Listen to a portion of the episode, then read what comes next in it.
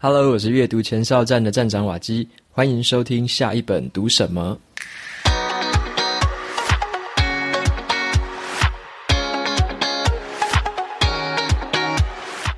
在今天节目的一开始，我想要先感谢一下蛮多读者，在听完上一集的节目之后，帮我留下了还不错的评价。然后有一位读者，他叫做静怡一四一一。他留下说：“太棒了！当初只是因为想看超速学习的一些心得分享，就点进了阅读前哨站。我真的很期待瓦基能够分享超速学习的节目。那个阅读前哨站是我自己在经营的书评部落格，有兴趣看文字版的朋友也可以去看一下哈。所以今天就来回馈一下，我们今天要介绍的这本书就叫做《超速学习》。”这本书在最近应该是蛮热门的哈，它的重点就是在说深度学习的这种技巧，它并不是天才的专利，而是每个人都可以拥抱的成就。这本书为什么会那么红呢？其实我觉得有一个原因，是因为在前年吧，那个《原子习惯》这本超级热门书的作者，他就推荐了这本超速学习。所以我看蛮多的读者也是因为这个原因，然后开始来看这本书哈。然后这本书的作者呢，他是在网络上面呢被大家叫做“学神”的一个叫做 Scott Young 的一个人哈。然后他用了一个很特别的一个学习的方法，让他在一个月以内就可以学会了很不错的素描的技巧。然后一年里面，他又同时学会了西班牙语、葡萄牙语、还有中文以及韩语这四个语言。而且他还在一年之内又完成了 MIT 的四年的课程哦，他一年浓缩就把它读完哦。然后他把这一些他的这些算是自学的计划啦，就是完整的记录下来，而且就是完整的放在他的个人部落格上面公开给大家看哦，就是哇，他有点有点像在炫耀的感觉吧，就是类似这样了。然后。在这一段的，就是学习的过程之中啊，他就是在部落格上面也在分享说，他如何可以学得这么快哦，然后又学得这么深，像刚刚讲到的那个 MIT 课程。他不只是学完而已哦，他还考过了那些考试哦，就是他以那些考试为标准来认定说他完成的那一些学分这样子。当然，他在这个过程中啊，他对学习这件事本身就已经抱持着很很强烈的这个热情了啦，所以他就把这一些他自己学习的方法慢慢的归纳起来，最后整理成这本书里面，他整理成九个学习的法则。而且他就把这套九个学习的法则统称为叫做超速学习的一个方法。然后他对这个超速学习这个字的定义呢，他就是认为是这样子哦，一种获取知识与技能的策略，兼具自主性还有高强度。OK，重点是在于说，呃，技能跟知识当然是我们学习的时候要要要学到的嘛。然后他讲的重点就是要有自主性，而且你还必须是配合高强度。所以，虽然我们听起来说好像超速学习是可以学得很快的感觉，速度很快，但它其实在真正在使用的时候，这套策略呢，并不是在强调多么快速。而是在强调你有自主性，就是你要知道你到底要学什么，你的目的是什么，你学完之后要用在什么地方，这个自主性以及高强度，你要投入大量的时间，反复的去练习，一直去练习，然后这样才能造就说你在相对短的时间内学到比较完整、比较多的东西。OK，并不是说你可以花很少的时间就学会很多很多东西，意思并不是这样齁。所以，对于如果你想要知道说呢，如何学得又快又好的人。这个是一个起点呐，但是这本书并不是说你读完这本书就会变得那么厉害，而是你要知道如何把这提到的九个学习技巧，呃，运用在自己的学习过程里面。嗯，像我自己的话，我的学习的方式其实也是比较偏自主性还有高强度的这个方式哈。像是自主性来说啦，我是蛮喜欢自己去找一些有兴趣的东西来学。例如说，我之前在前年吧开始学烹饪，然后就学做一些意大利面啊，然后欧美的一些料理，然后做一些，甚至后来还学一些泰式料理跟那个越南那边的料理。后来还有像我架设部落格，还有做 podcast 都一样，我就是蛮喜欢学这些。蛮特别的东西啦，就是踏出自己的舒适圈嘛。然后我也蛮喜欢高强度的学习方式啊，像我自己在部落格里面写文章的时候呢，我都是蛮定期的写，每个月礼拜都会写一篇很完整的书评。然后我就也是半强迫自己一直这么做啦，我就不太能让自己偷懒那样子。然后我就是透过写作的话，就是想说一直拓展自己的呃认认知嘛，然后让自己学的更多，然后把学的东西再透过文字。甚至是像现在用 Podcast 的方式讲出来，然后获得一些更多的一些回馈，然后再持续的进步。不过，我认为哈，就是像我读完这本书里面呢、我觉得它有一个很可惜的地方，就是作者虽然把九个学习的法则都列出来哈，可是我觉得他缺乏一点点，就是把他们彼此连接清楚的一个企图心呐。也就是说，他把这九个学习法则，就是有点像摊在餐桌上，然后他也没有特别的去摆盘。所以就很像是你看完了九这九件事情，你可能没有一个顺序或者是一个因果关系的感觉。所以呢，我等等一下我就会用一个方式来跟你呈现哦，就是说，我认为他这九个事九件事情啊，就是可以用一个有顺序，然后有结构的方式去去表达。然后你就可以比较知道的说，这些学习的一些关键的地方哦，你如何去开始学习，如何去执行这些学习的策略，然后最后呢，你又会通过这个学习的成果通往哪里？OK，那如果说你对文字版有兴趣的话，你可以看我的部落格，我上面的话还有放一张蛮精美的一个图，就是我把这九个学习的方法整合成一张图，然后让你可以一目了然。那我们接下来用讲的方式来跟你呈现这九个学习的法则。首先，第一个是在任何的学习开始之前，其实你要先学习去建立自己的一个学习地图。好，这个学习地图很重要哦。作者把这个步骤哈叫做后设学习，后面的后，然后设定的设，这个后设学习指的就是说你要去先去学如何去学习了。也就是说，你要先知道说你自己好在地图里面你是在什么地方，然后要往哪边去。这样你才不会迷路嘛。所以也就是说，你必须知道你学某一个东西它的终点是什么，它用来做什么，然后你要拥有什么样的技能，要拥有什么样的知识才能做到它。OK，像你如果说你要学英文嘛，你要知道说你要用在哪里啊？是用在英文简报吗？还是用在跟国外的客户英文的 c o n c o 那你要拥有什么技能呢？你要拥有一些商业的词汇嘛，好，你要拥有一些很基本的一些商业术语的一些能力嘛。然后你该掌握哪些关键知识呢？你可能就要读相关那个领域的一些英文的东西。然后你要知道说那个领域的人他是用什么样的英文词句在讲那一些话的。然后掌握了这些东西，你才知道说你的终点在那边嘛，你才知道说这个过程中你要在地图里面朝哪边前进。然后作者也说，在任何学习开始之前呢，还有一个很好的招数，就是说，你可以先去看，广泛的去看，哈，就是这么多的人，他们如何学好这件事情，他们有哪一些共通点，哦，有哪一些不一样的，你尽可能的去看一些共通的地方，哦，共通的地方就是大家都认为共同有效的嘛，通常来说，对你可能也会有帮助，好，那那些比较不一样的地方，你就可以。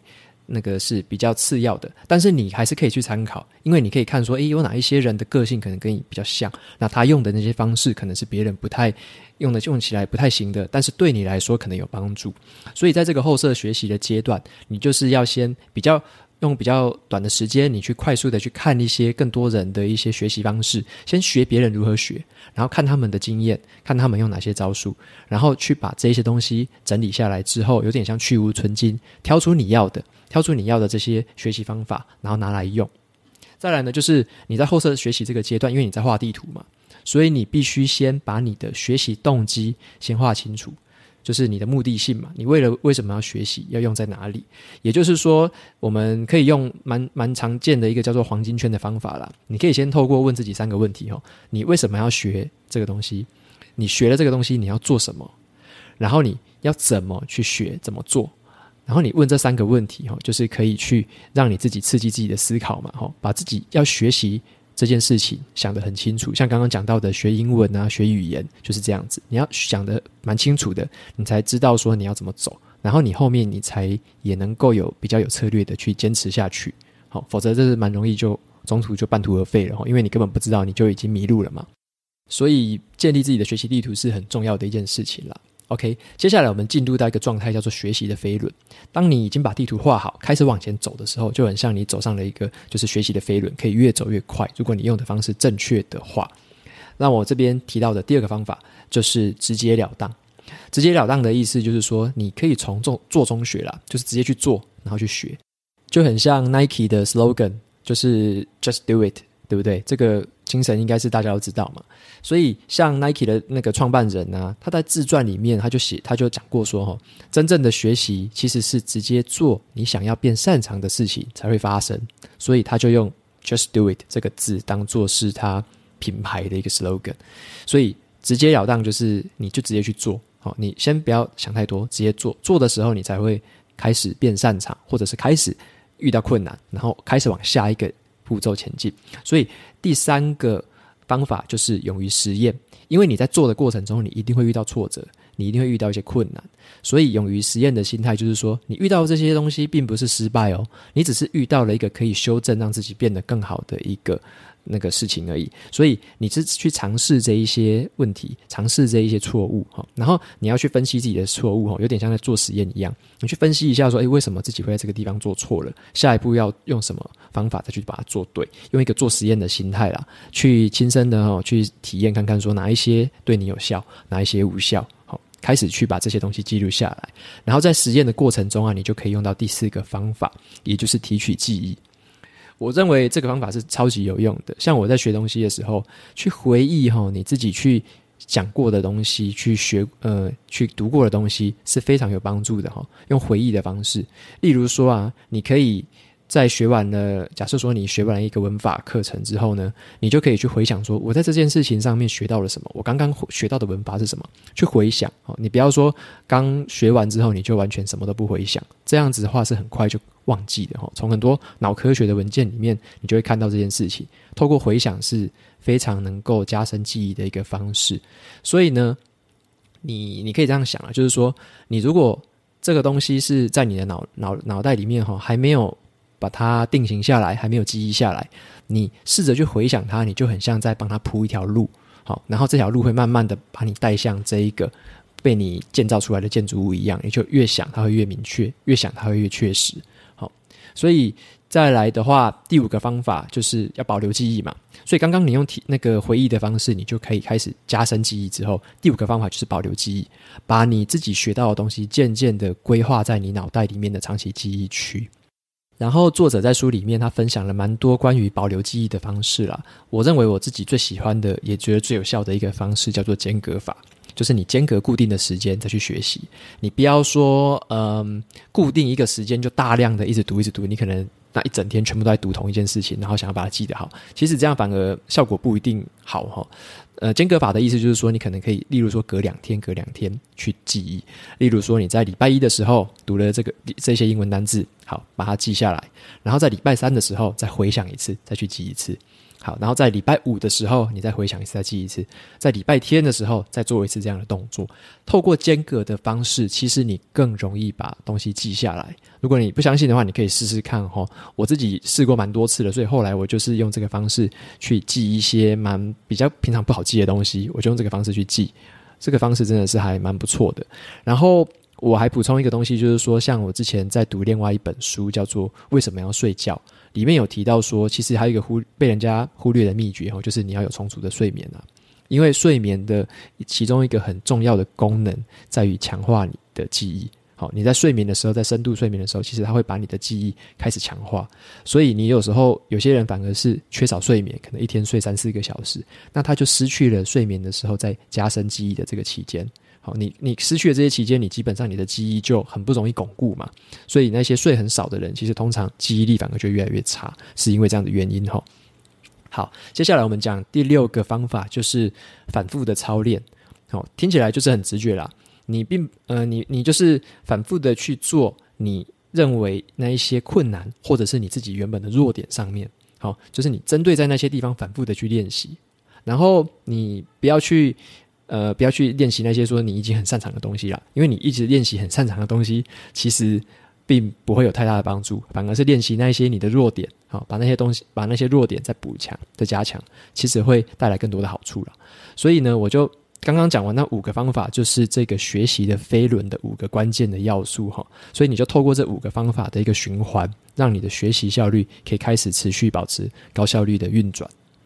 接下来啊，当你让这个学习的飞轮开始运转起来之后，你要最重要的就是你要保持它运转的效率。那么，保持这个运转效率最好的方式，就是呃书里面提到的第七个方式，就是专心致志。好，专心致志指的就是说，你要尽可能让自己去排除那一些让你分心的东西，让自己可以保护自己的注意力。所以说，像在我们这种数位资讯呢，或者这种娱乐已经很爆炸的年代嘛，几乎所有你手机上啊或电视上那些资讯，全部都在抢夺你的注意力啦。所以你要学习如何保护你的注意力，吼，把这些时间跟这些注意力拿来在你的学习用途上面。好，然后刚好我在前几集节目有讲过另外一本书，叫做《极度专注力》。那里面有一个研究就是很特别了，它就是说，像我们在执行一个任务，就是你可以想你在学习一件事情，当你被中断的时候，你突然跑去回一个讯息，突然跑去看另外的东西，你必须要花二十分钟才能让你自己完全回到之前的学习状态哦。所以这种中断的这种。这种影响是非常可怕的，所以你如果说你让你的手机的铃声通知啊，或者说让你电子邮件的那些声音的通知一直去干扰自己，随时随机的就一直干扰自己的话，那你学习的效果本来就会大打折扣，你完全无法像那一些很专心致志的人一样学习的效果这么好。所以对一个很有经验的学习者而言，尤其像作者他就是说，他一定会刻意去做出一个让自己可以专心的环境。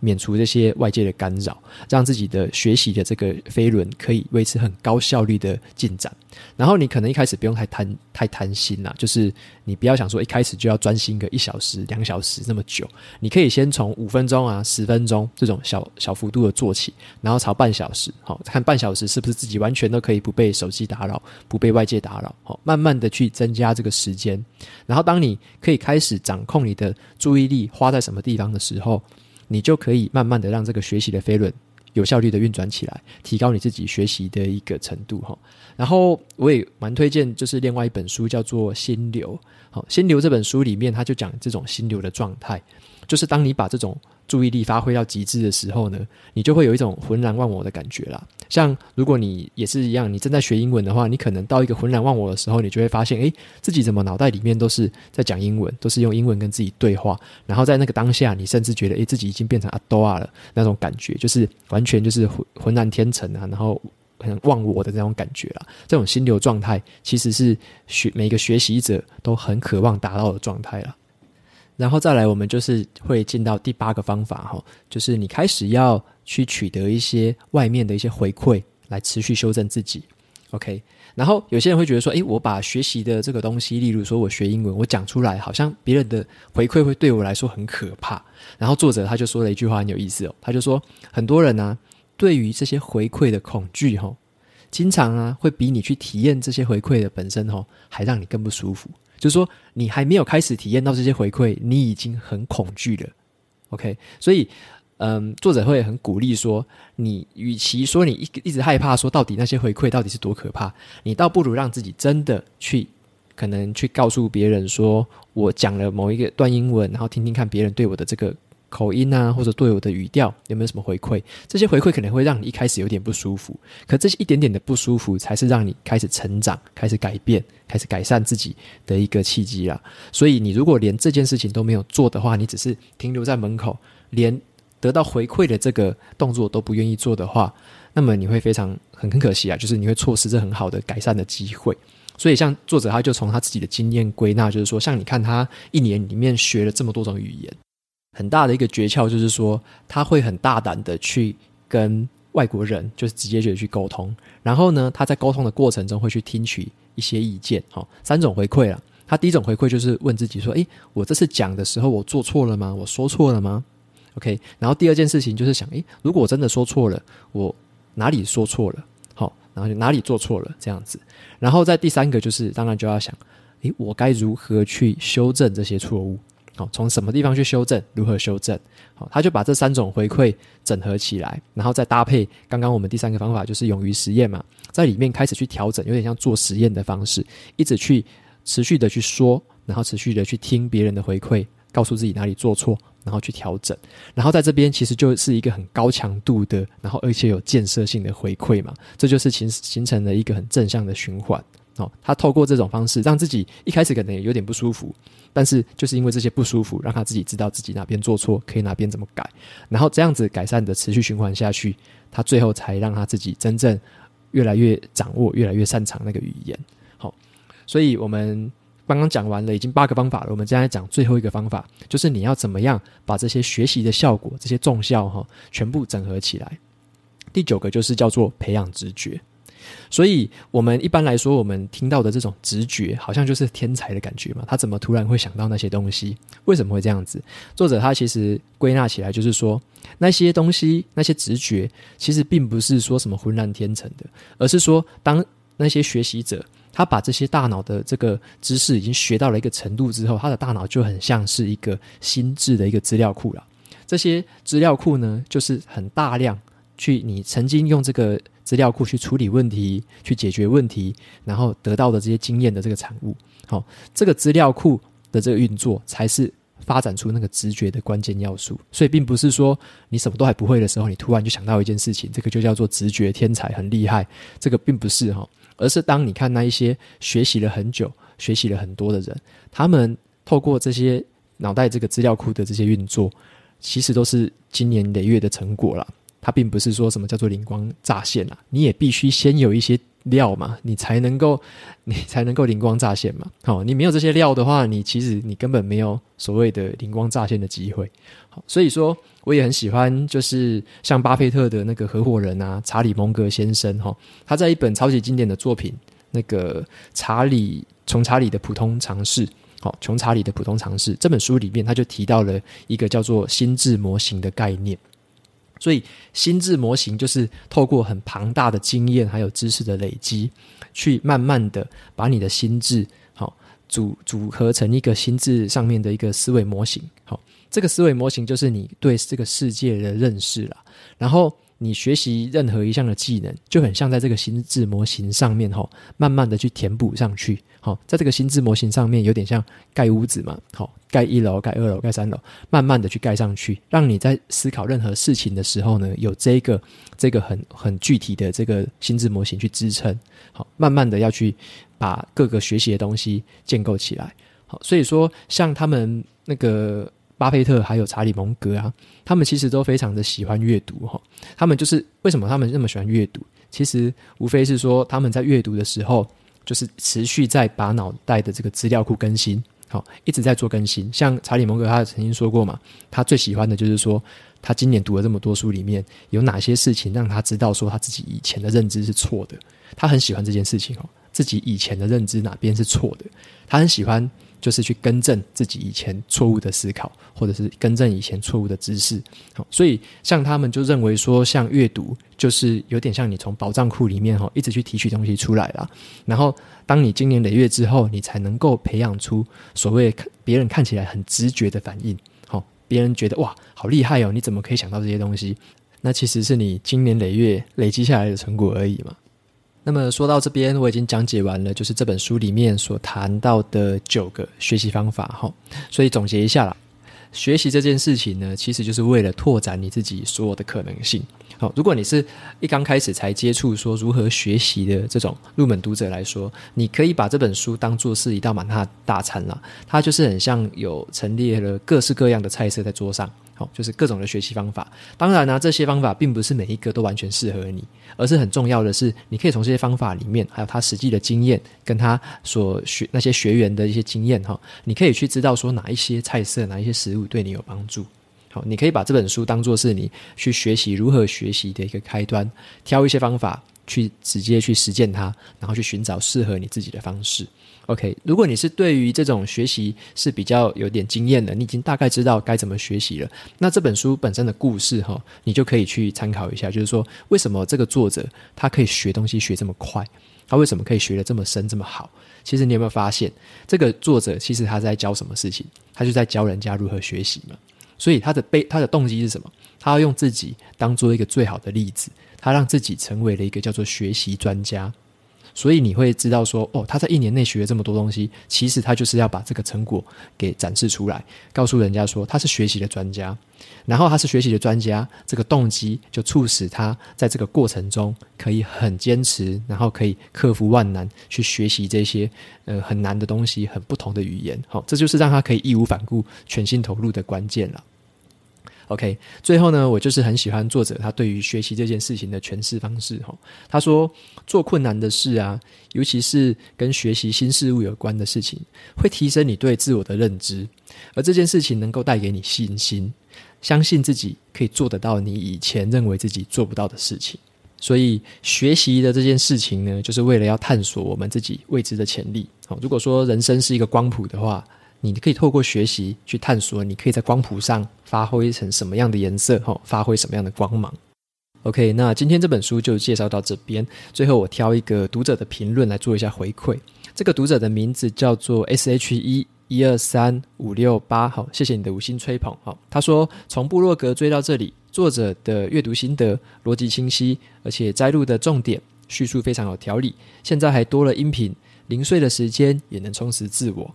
感谢你的回馈哈。然后我想要讲的是说，其实我一开始一直在写部落格的时候，我有一个问题就是在于说，像我妈就跟我讲，她说：“诶，你写这么多东西，其实每一周虽然写一篇，我都没有时间看。”然后我就在想说，诶，奇怪了妈，你不是都天天都在看 Line 吗？那为什么你还说没有时间看我的文章？然后后来读者的回馈，我才慢慢的体会到说，哦，原来真的有一些人他是平常比较多时间，可能在照顾小孩子，可能在通勤，可能在做其他的杂物，或甚至有些人是散步或慢跑，那他可能会把这些时间拿来听，好，拿来听 Podcast。所以当这些读者给我回馈，我就体会到说，哦，原来我做的这一个 Podcast。可以帮助到不同面向的人，所以并不是说只有读文字的人才叫做读者。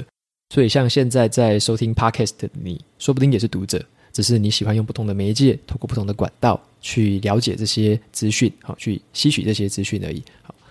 如果你喜欢今天我分享的内容，然后这些内容对你有帮助的话，欢迎追踪下一本读什么，也到 Apple Podcast 上面帮我留下五星评论。你也可以写下任何的问题，我会找机会回答。然后。呃，希望你透过这些评论，可以把这个好的节目推荐给其他需要的读者。我每周呢，也会在阅读前哨站的部落格还有 FB 粉砖上面分享一篇文字版的读书心得。